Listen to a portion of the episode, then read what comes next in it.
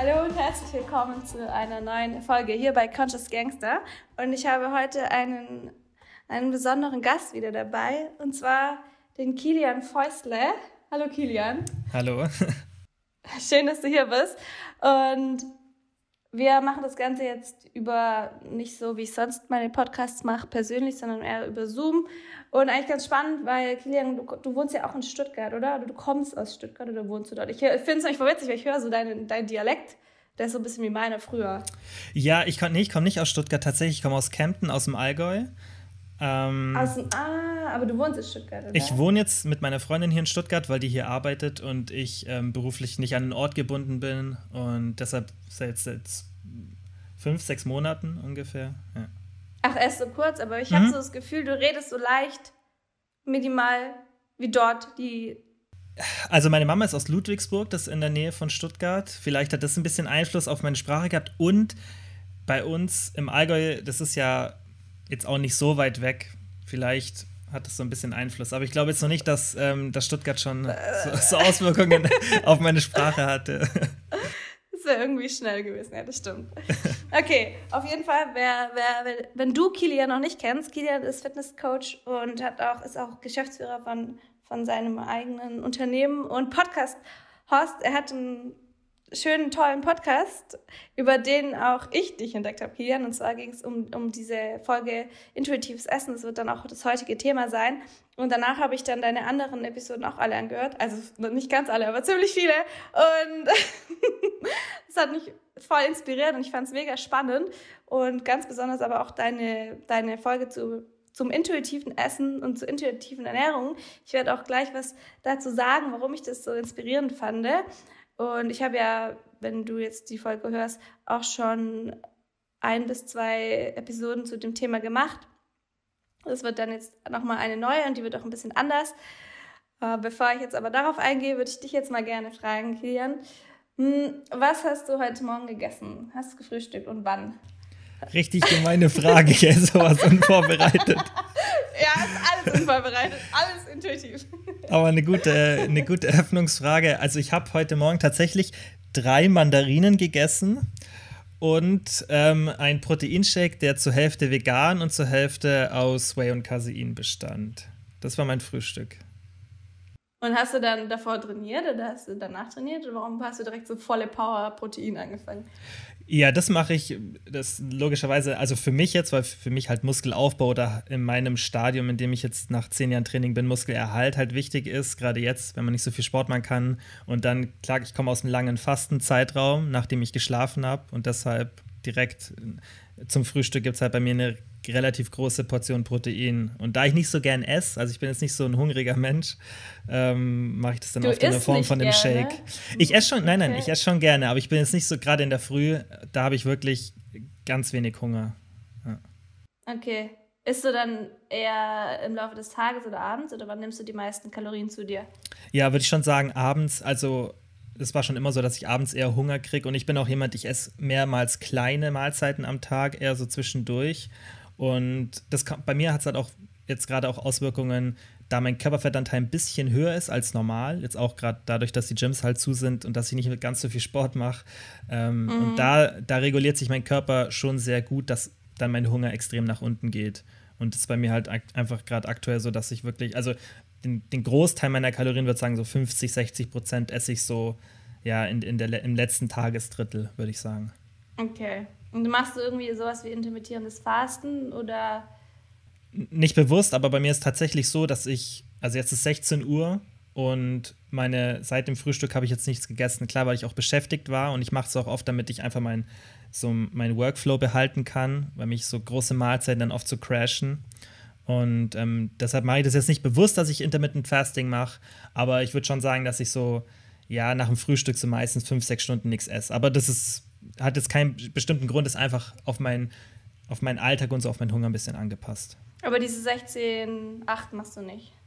Nee, nicht bewusst. Okay, okay. Ja, das ist, das ist spannend. Ähm, okay, und was hast du das erste, als erstes gemacht, nachdem du aufgestanden bist? Das würde mich jetzt auch noch interessieren. Ähm, Also, wenn ich aufstehe, klar, ich stehe auf, putze mir die Zähne, gehe kurz aufs Klo, wiege mich zurzeit, weil ich jetzt wieder ein bisschen ähm, abnehmen will. Deswegen habe ich mich äh, gewogen. Und das Erste, was ich dann immer mache, ist, dass ich kurz was esse und dann gehe ich sofort raus. Kurz ein okay. bisschen ähm, Licht an die Augen lassen, weil das halt positiv ist für deinen ganzen Circadian Rhythm, gerade wenn die Sonne am Horizont relativ tief ist, also in der Früh und am Abend. Es hat ein paar Studien, die zeigen, dass es Sinn macht, durch den Winkel Lichteinstrahlung ins Auge zu bekommen. Ähm, und deswegen gehe ich jede Früh und jeden Abend oder halt, wenn die Sonne dann untergeht, so um die Zeit rum, versuche ich halt 10 bis 15 Minuten Tageslicht an meine Augen ranzukriegen. Deswegen habe ich das gemacht.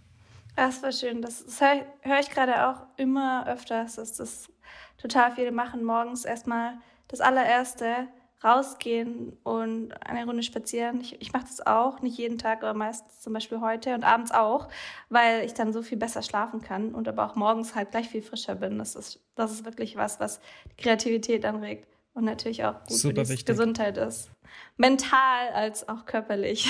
Ja, mental mega, besonders in der jetzigen Zeit, wenn so wenig allgemein so wenig Sonne da ist und wir so wenig Helligkeit abbekommen, ist schon, ist schon extrem wichtig, dass man das versucht ja, ja, voll. Okay, und wenn man dich jetzt noch nicht kennt, was würdest du sagen, was sollte man auf jeden Fall über dich wissen? So ein bisschen beruflicher Background. Erstens, so, was seit wann bist du Coach vielleicht? Und zweitens auch, nein, wir bleiben erstmal da, beruflicher Background. Ja, also ich, das mache ich jetzt mittlerweile seit, im Mai sind es fast sechs Jahre. Das sind, glaube ich, sechs Jahre jetzt im Mai, dass ich ähm, das Unternehmen führe. Und das hat ähm, einfach also es hat sich ganz so spontan entwickelt. Das war jetzt nicht so ein Ziel von mir. Ich war einfach in meinem damaligen Beruf sehr unglücklich mhm. und ähm, habe dann einfach, also ich wollte dann erst studieren. Ich wollte tatsächlich BWL studieren. Das, was die meisten Leute hassen, wollte ich damals lernen, weil mich das mega interessiert, so das ganze Unternehmerische. Und ähm, ich habe dann halt parallel mein Unternehmen gegründet. Mein Ziel war dann eigentlich, dass ich mich so anstatt halt mit Kellnern oder mit anderen Jobs, wie die anderen das meistens machen, ja, dass ich halt einfach für mich selber sorgen kann. Mein Ziel war, dass ich das so mit so ein bisschen mit Online-Coaching mache.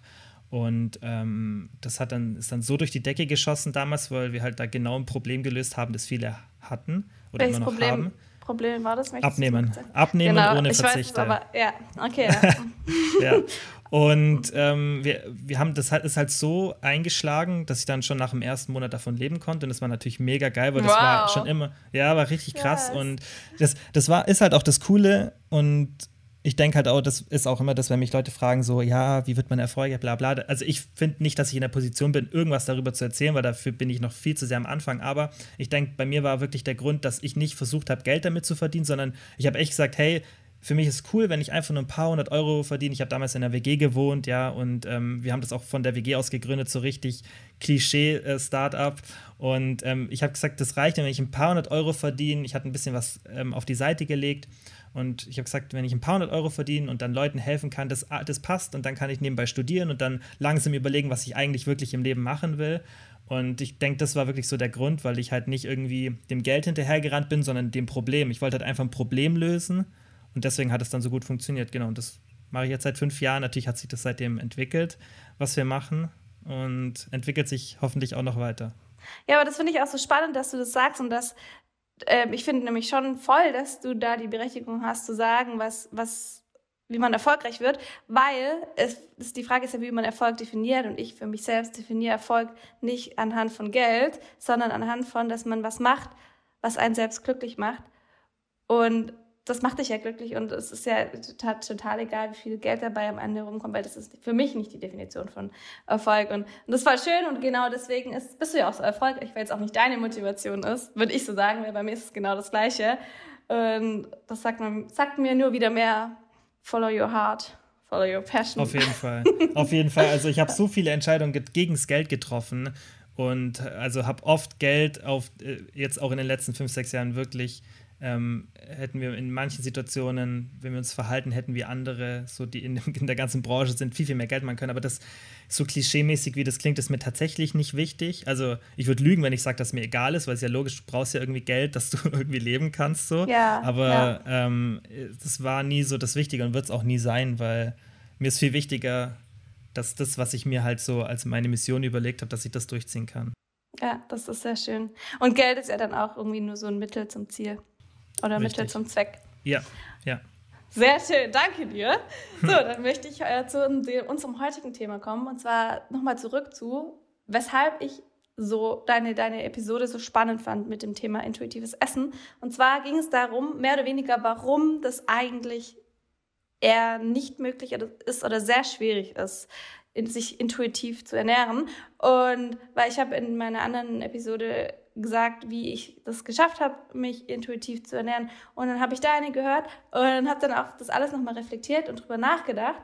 Dachte so, hm, so die ganzen Punkte, die du nennst, die sind auch voll logisch und die haben voll ihre Berechtigung. Und deswegen würde ich da jetzt gerne nochmal das mit dir besprechen, aber erstmal noch für, für denjenigen, der vielleicht überhaupt noch gar nicht weiß, was intuitiv Essen ist, um nochmal abzuholen. Das bedeutet, dass man auf sein Bauchgefühl hört, weil wir gerade in so einer Konsumgesellschaft leben, dass wir so viele Möglichkeiten haben und oft gar nicht mehr wirklich hören, was uns gut tut oder nicht nach dem Essen, was, was wir brauchen oder nach dem Sättigungsgefühl, sondern eher nach den Möglichkeiten, die wir haben. Und dadurch kann es halt sein, dass wir essen, obwohl wir keinen Hunger haben oder essen für irgendwas essen, was uns vielleicht selbst nicht gut tut. Und bei dem intuitiven Essen geht es darum, auf das Bauchgefühl zu hören und dann zu essen, wenn man Hunger hat, aufzuhören, wenn man satt ist und das zu essen, was einem gut tut.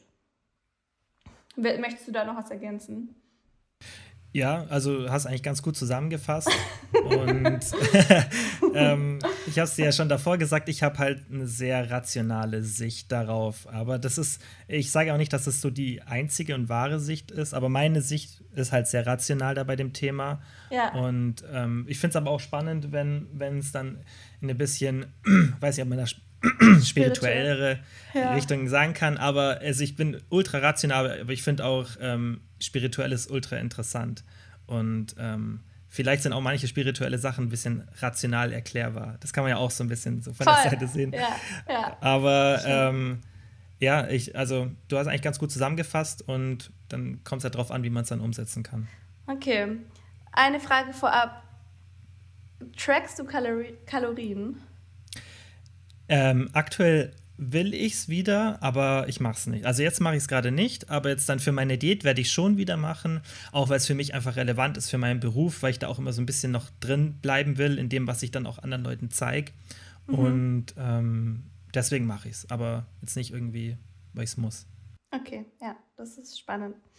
Okay, und wenn wir jetzt zu dem, zu dem Thema nach Bauchgefühl essen kommen, was würdest du sagen, was, was ist denn das Problem oder warum sagst du, das ist schwierig, dass man sich intuitiv ernährt? Das Hauptproblem ist, also ich finde es erstrebenswert, intuitiv zu essen. Das ist, finde ich, sollte für jeden, für jede Person sollte das das Ziel sein, mit möglichst wenig kognitivem Aufwand, einfach mhm. nach Gefühl zu essen und sich auf andere Sachen im Leben konzentrieren zu können als aufs Essen. Und ich war auch selber schon in, in einer Situation, in der ich mir extrem viel Gedanken über das Essen gemacht habe und deswegen, wie gesagt, finde ich es extrem erstrebenswert, das als Ziel zu haben. Und das ist auch meiner Meinung nach möglich, aber es ist halt sehr schwer und nur, wenn man bestimmte Faktoren berücksichtigt, meiner Meinung nach möglich, weil die, was halt einfach ein Fakt ist, ist, dass unser Körper jetzt in der Situation ist, in der westlichen Zivilisation, für die er eigentlich nicht gemacht ist. Weil die Evolution mhm. hat schon bei uns schon seit langem, diese großen Sprünge haben, hat schon seit langem aufgehört und ähm, unser Körper hat sich in der Zeit entwickelt, die ganz anders war als die jetzige. Und das sind eigentlich zwei primäre Faktoren. Und wenn man das sich so mal ein bisschen ähm, vorstellt oder so ein bisschen auch so verdeutlicht, dann wird es eigentlich relativ schnell klar, dass es auch Sinn macht, ist, dass wir einfach, wir brauchen ganz wenig Aktivität jetzt, um an viel Essen zu kommen. Und früher haben wir viel Aktivität gebraucht, um an wenig Essen zu kommen. Und das ist so diese Hauptdiskrepanz, was halt einfach bei unserem Essverhalten entsteht und wieso wir auch einfach so eine, so, so eine steigende, ähm, einen steigenden einen prozentualen Anteil in der Bevölkerung an Übergewicht haben. Das ist halt mhm. einfach so der Hauptfaktor. Das ist eigentlich relativ klar und das sieht man auch, dass mit, mit dem Wohlhaben oder wenn eine Gesellschaft oder ein bestimmtes Land Wohlhaben, da wird das dann auch die Leute ähm, mehr Übergewicht haben und ähm, das ist halt einfach dieses Problem. Ja? Du kannst heutzutage ganz easy, du, guck mal, du musst ja nur überlegen, wenn du jetzt wirklich Hunger hast oder viel Kalorien zu dir nehmen willst, was musst du dafür machen? Du musst fast gar nichts dafür machen. Du kannst mhm. sogar, wenn du, wenn du es ganz auf die Spitze treiben willst, könntest du, müsstest du nicht mehr wirklich zum Supermarkt gehen. Du könntest ja dein Handy öffnen, Lieferando aufmachen, bestellen. Und das Krasse ist, für das, gerade in, in, in diesen westlichen Ländern, in denen auch das Übergewicht so präsent ist, in den Ländern ist das Essen auch günstig, gerade bei uns in Deutschland. Du musst ja nicht mal, wenn du es dann auf, auf einer zweiten Ebene betrachtest, du musst nicht mal viel Aufwand betreiben, um dieses Geld zu bekommen, mit dem du dir dann das Essen leisten kannst. Wenn du zum Beispiel irgendwie eine Pizza oder so bestellst bei Lieferando, die dann 1500 Kalorien hat, die kostet sich vielleicht 10 Euro mit Liefern. Wie viel musst du wirklich für 10 Euro arbeiten? Wie viel Kalorien musst du verbrennen, um 10 Euro zu erarbeiten? Manche Leute, die am Schreibtisch arbeiten, ganz, ganz wenig. Und mhm. das ist hm. halt das Hauptproblem. Wir müssen viel zu wenig machen dafür, dass wir in Essen kommen. Und der Körper hat halt keinen Schutzmechanismus und ähm, der darauf eingestellt ist, dass wir so viel Essen zur Verfügung haben und wenig Aktivität dafür brauchen. Das ist halt das Hauptproblem. Ja, ja.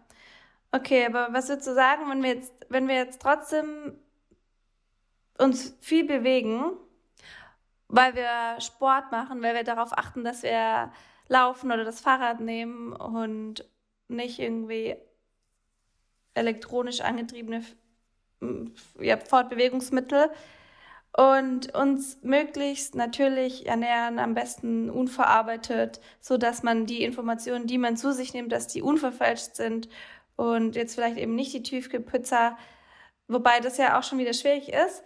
Ähm, aber ich zum Beispiel meine Episode sage halt, dass ich mich selbst nur intuitiv ernähren kann, wenn ich komplett unverarbeitet esse, weil alles andere, was ich sonst esse, verarscht meinen Körper so, dass ich die Informationen falsch verarbeite und dann merke oder nicht mehr merke in dem Fall, wie das, was das Essen jetzt für mich bedeutet und was es hm, für meinen Körper ist. Und dann kann ich das selbst nicht. Und aber wenn ich jetzt alles möglichst unverarbeitet und clean ist.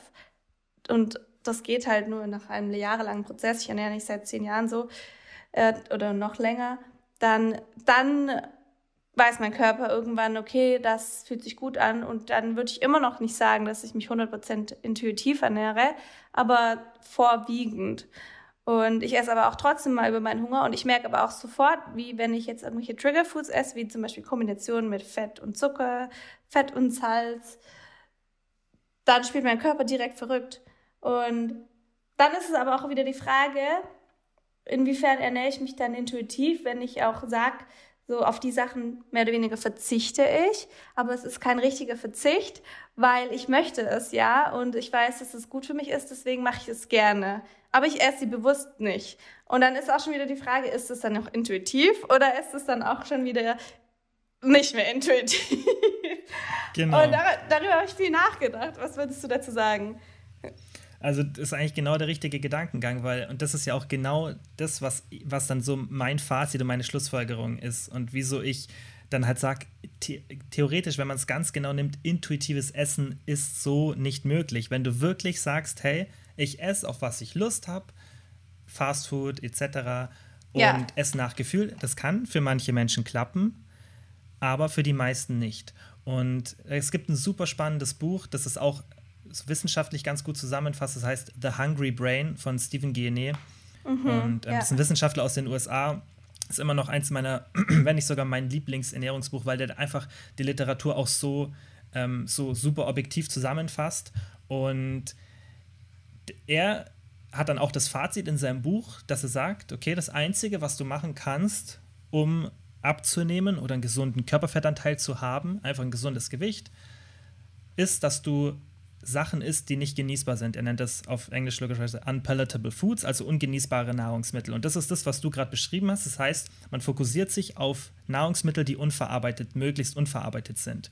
Und kombiniert die auch nicht so, weil diese Kombination von Fett, Zucker, Salz und der Proteingeschmack Umami, diese Viererkombi, das ist die Kombination, die bei uns Dopamin triggert und die dazu führt, dass wir immer und immer mehr von dem essen wollen. Und das Einzige, was man dagegen machen kann, um diesen Dopaminmechanismus auszuschalten, ist, diese Sachen zu meiden und nicht zu kombinieren. Zum Beispiel, wenn du eine Kartoffel isst, eine Ofenkartoffel, die nicht mit Butter und Salz essen, sondern einfach nur pur. Und daneben isst du einen Teller Brokkoli. So, das ist das, was auch er empfiehlt. Ich finde, es ist fern der Realität. Also ich finde sein Fazit nicht gut, auch wenn das Buch genial ist Und das, was du beschrieben hast, ist auch im Endeffekt das, was ich empfehle, was meiner Meinung nach der einzige Weg ist, ist, wenn du dir deine Gewohnheiten so zurechtlegst, dass du eine bessere Ausgangslage schaffst. Das heißt, du achtest zum Beispiel drauf und sagst, hey, ich schaue, dass ich wirklich viel Bewegung habe, ich gehe viel zu Fuß, fahre viel mit dem Fahrrad und, das heißt, du kontrollierst die eine Seite, deinen Kalorienverbrauch und auf der anderen Seite schaust du, dass du möglichst unverarbeitet isst. Das heißt, du kontrollierst die Kalorienzufuhr und dadurch, dass du die beiden Sachen so ein bisschen manipulierst, ermöglicht dir das jetzt mehr intuitiv zu essen, wenn du es rein wissenschaftlich betrachtest, weil du halt einfach diese beiden, die beiden Säulen, den Kalorienverbrauch und die Kalorienzufuhr, so manipulierst, dass es in einem besseren Gleichgewicht ist. Und das ist eigentlich das, was man im Endeffekt dann machen muss. Mm, ja, das ist spannend.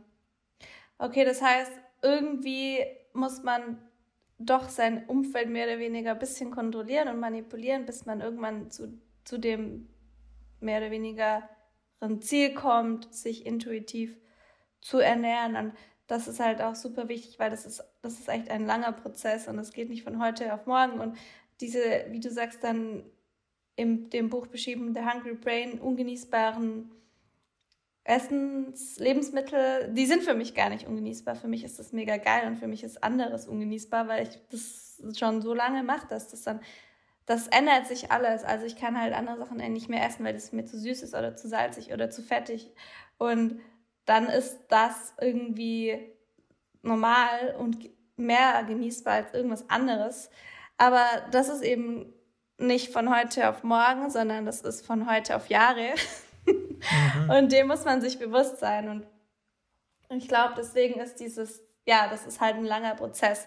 Aber ich finde es halt schon sehr super spannend, da zu schauen, ähm, da so vielleicht diese halbe Lösung zu wählen, wenn man sagt, ich möchte mich aber intuitiv ernähren, dass man schaut, okay, ich, ich schaue irgendwie, was mir, oder ich höre auf meinen Bauch, was mir gut tut, aber ich schalte auch noch meinen Kopf ein und ist dann nicht jetzt Ah, weil das kann natürlich völlig ausarten und sagen, ja, aber hey, man, ich ernähre mich jetzt intuitiv, ich habe jetzt voll Bock auf eine Pizza, geil, ich esse eine Pizza.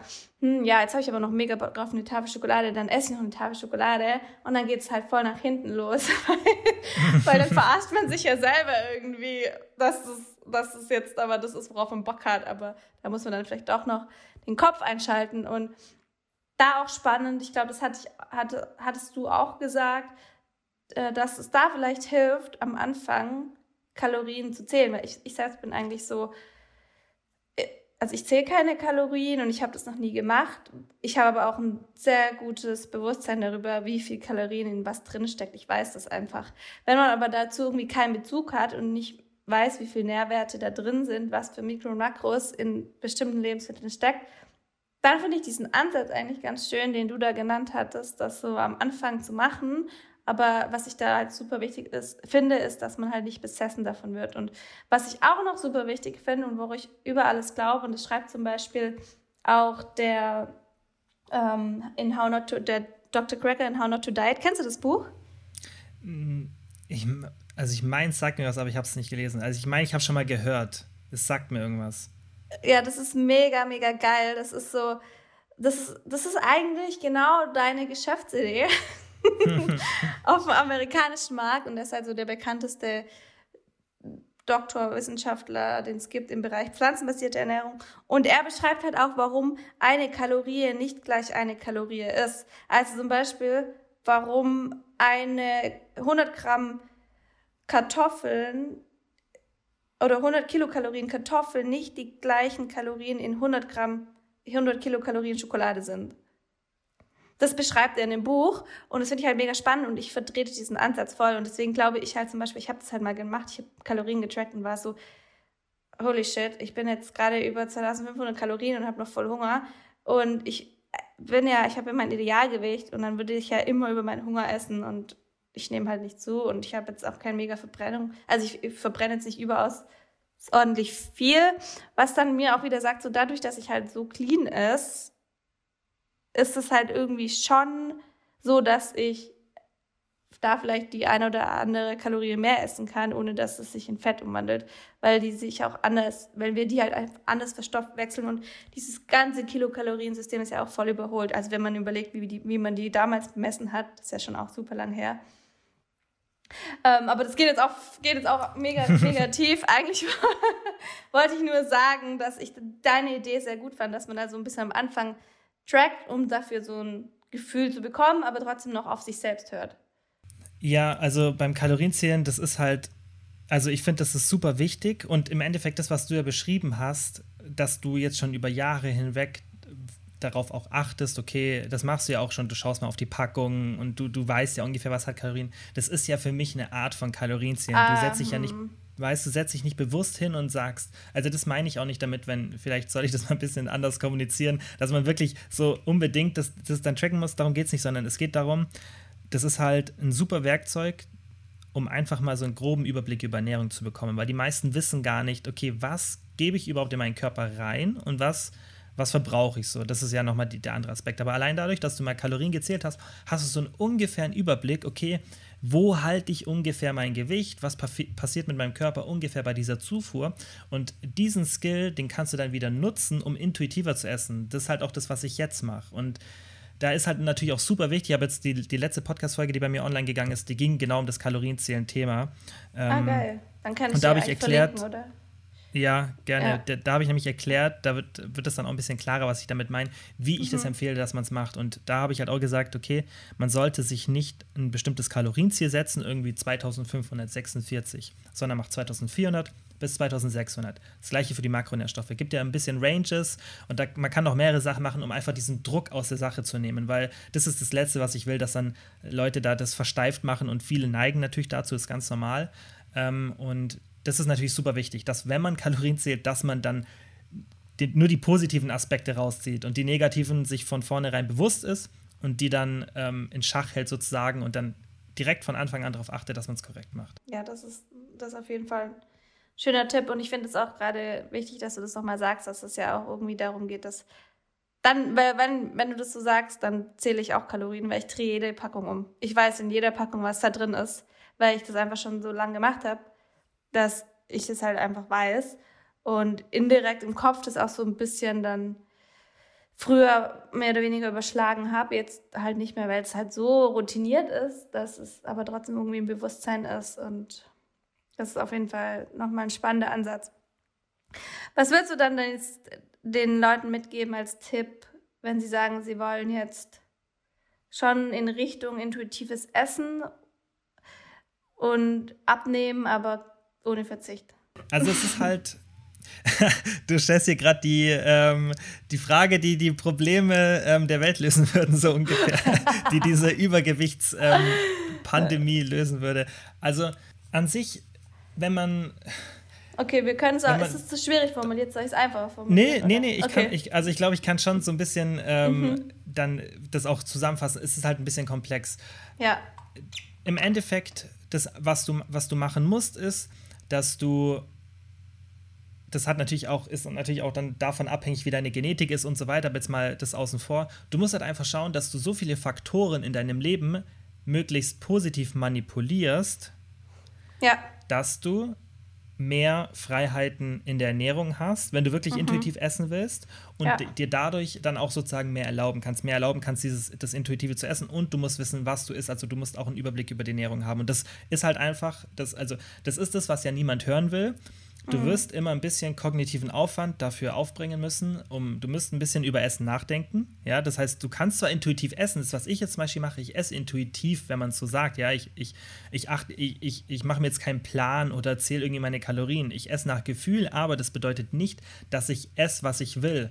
Und das wiederum ist das, was ich halt meine. Du wirst immer, das ist ja trotzdem ein bestimmter kognitiver Aufwand für mich, weil ich ja dennoch ab und zu nachdenke, abends jetzt, okay, esse ich jetzt ein Duplo oder drei? Das ist ja, äh, auf der einen Seite könnte man sagen, ich esse intuitiv, das heißt, ich esse schon nach meinem Gefühl, aber auf der anderen Seite muss ich auch bewusst Entscheidungen treffen. Und du erleichterst dir das ganze Thema, indem du einfach drauf schaust, dass du viel Bewegung hast und dass du, wie du vorhin gesagt hast, dein Umfeld manipulierst. Das heißt, dass du zum Beispiel gar nicht so viel Junkfood zu Hause hast. Oder dass, wenn du Junkfood hast, dass es an irgendeinem Ort ist, an dem du nicht so leicht kommst, weil dann ist eine Hürde dazwischen. Und da gibt es auch interessante Studien, dass du dann weniger konsumierst. Oder dass die gesunden Sachen, die eine geringe Kaloriendichte haben, offen in der Küche liegen. Und die, die dich eher triggern, die liegen nicht so offen. Ja, Gemüse, Obst irgendwo immer im Wohnzimmer, in der Küche offen stehen, dass du es immer sofort siehst. Und dann natürlich auch, dass du deine Aktivität manipulierst, dass du schaust, okay, du gehst jetzt zum Supermarkt, ich parke nicht ganz vorne, das mache ich zum Beispiel auch immer, ich parke immer ganz hinten.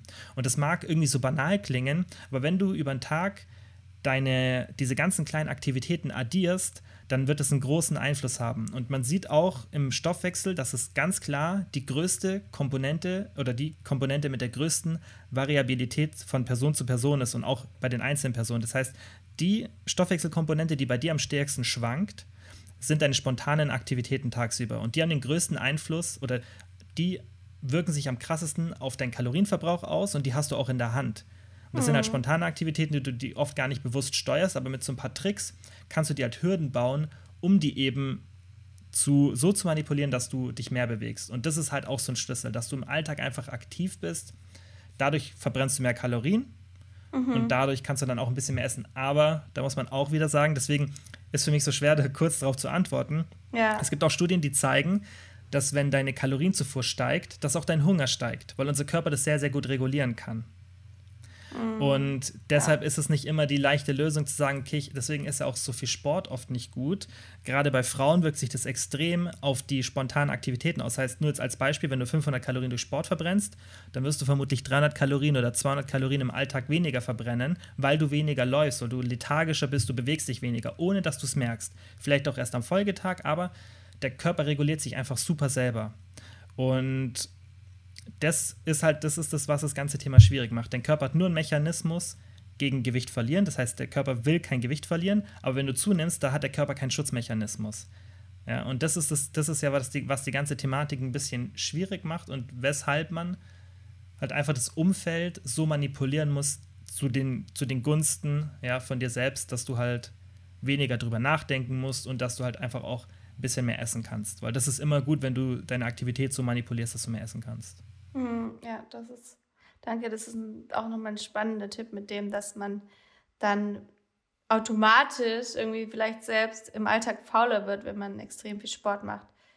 Und wenn man da so hart zu sich selbst ist, ich merke das auch so als, als Frau, ich hatte früher dieses übertriebene, diese, dass ich dass alles übertrieben gesund sein musste.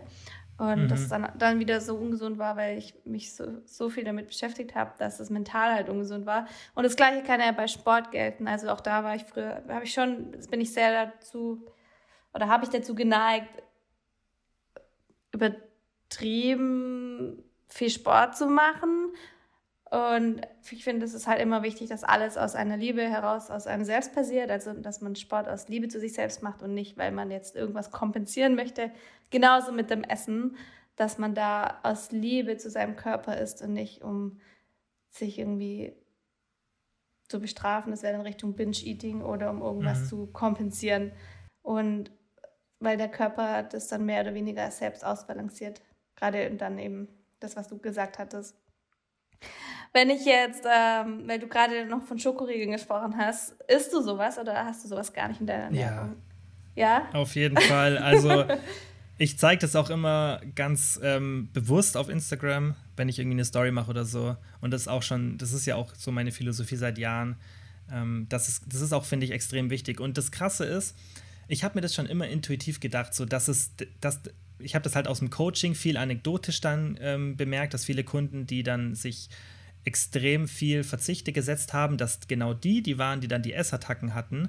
Und damals habe ich mich auch noch nicht so krass mit der Datenlage auseinandergesetzt, die es zum Thema Binge-Eating gibt. Und jetzt, ein paar Jahre später, als ich mich extrem mit dem Thema auseinandergesetzt habe, wird halt, also ist mir klar geworden, dass die Datenlage das auch genau das zeigt. dass es einer der Hauptfaktoren von Essattacken oder von Binge-Eating dann auch ist, ist dieses Rigid Dieting, also wenn du dir ja, ständig etwas Fall. verbietest. Ja. ja.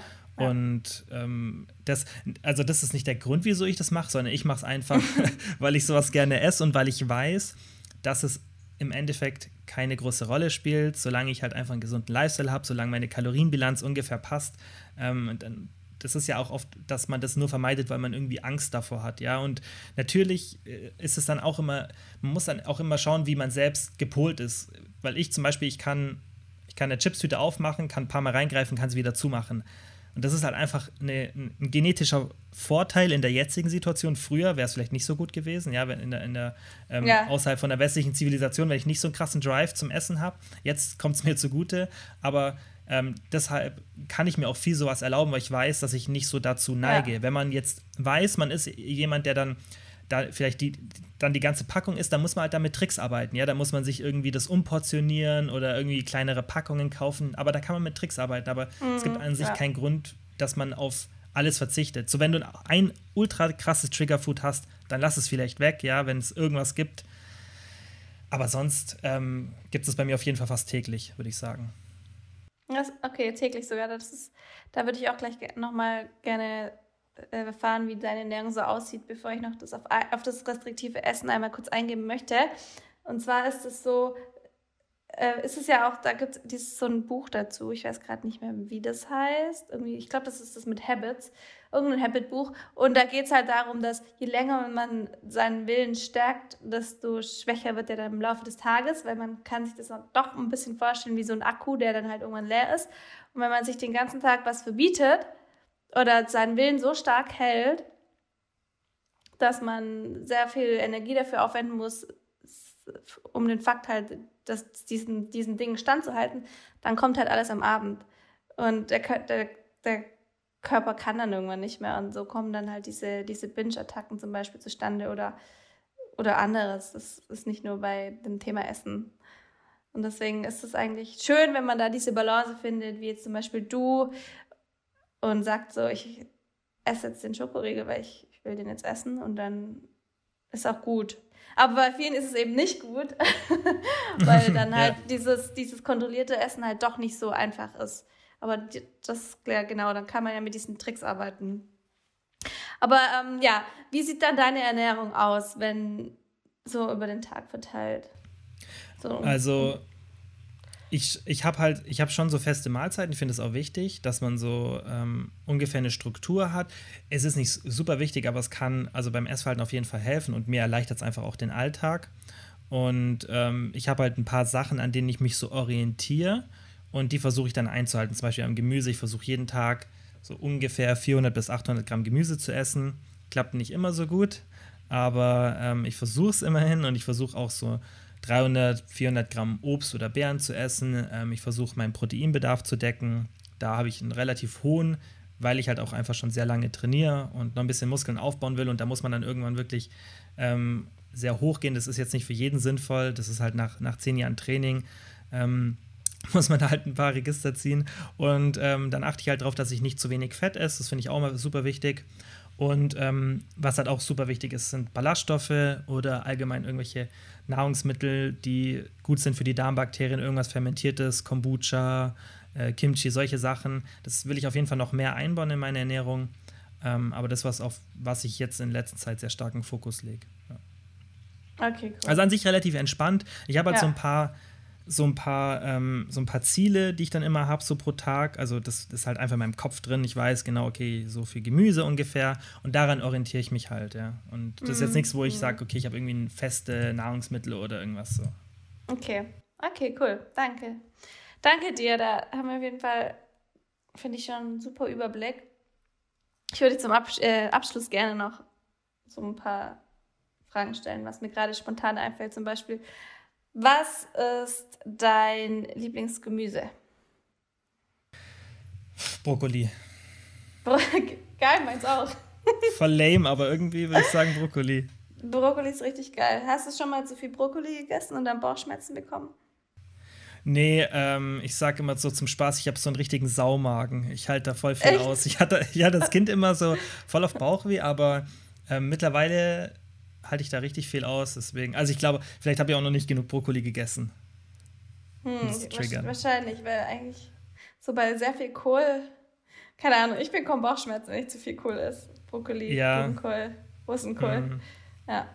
Okay, was würdest du sagen? Hast du irgendwie ein Vorbild im Bereich Ernährung oder wen findest du inspirierend?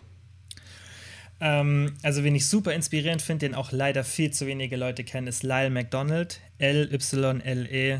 Ähm, seine Website heißt bodyrecomposition.com mhm. und der hat wirklich Credit verdient, weil der, also von dem habe ich schon so super viel gelernt und der Ähm, auch wenn er manchmal ein bisschen struggelt, so wie, wie er kommuniziert, der hat das auch schon ähm, ein paar Mal so ein bisschen online preisgegeben, der, dass er eine Bipolarerkrankung hat und der hat nicht so einen guten Ruf, würde ich jetzt mal sagen, im Internet, aber von dem, was er fachlich drauf hat, ähm, ist er.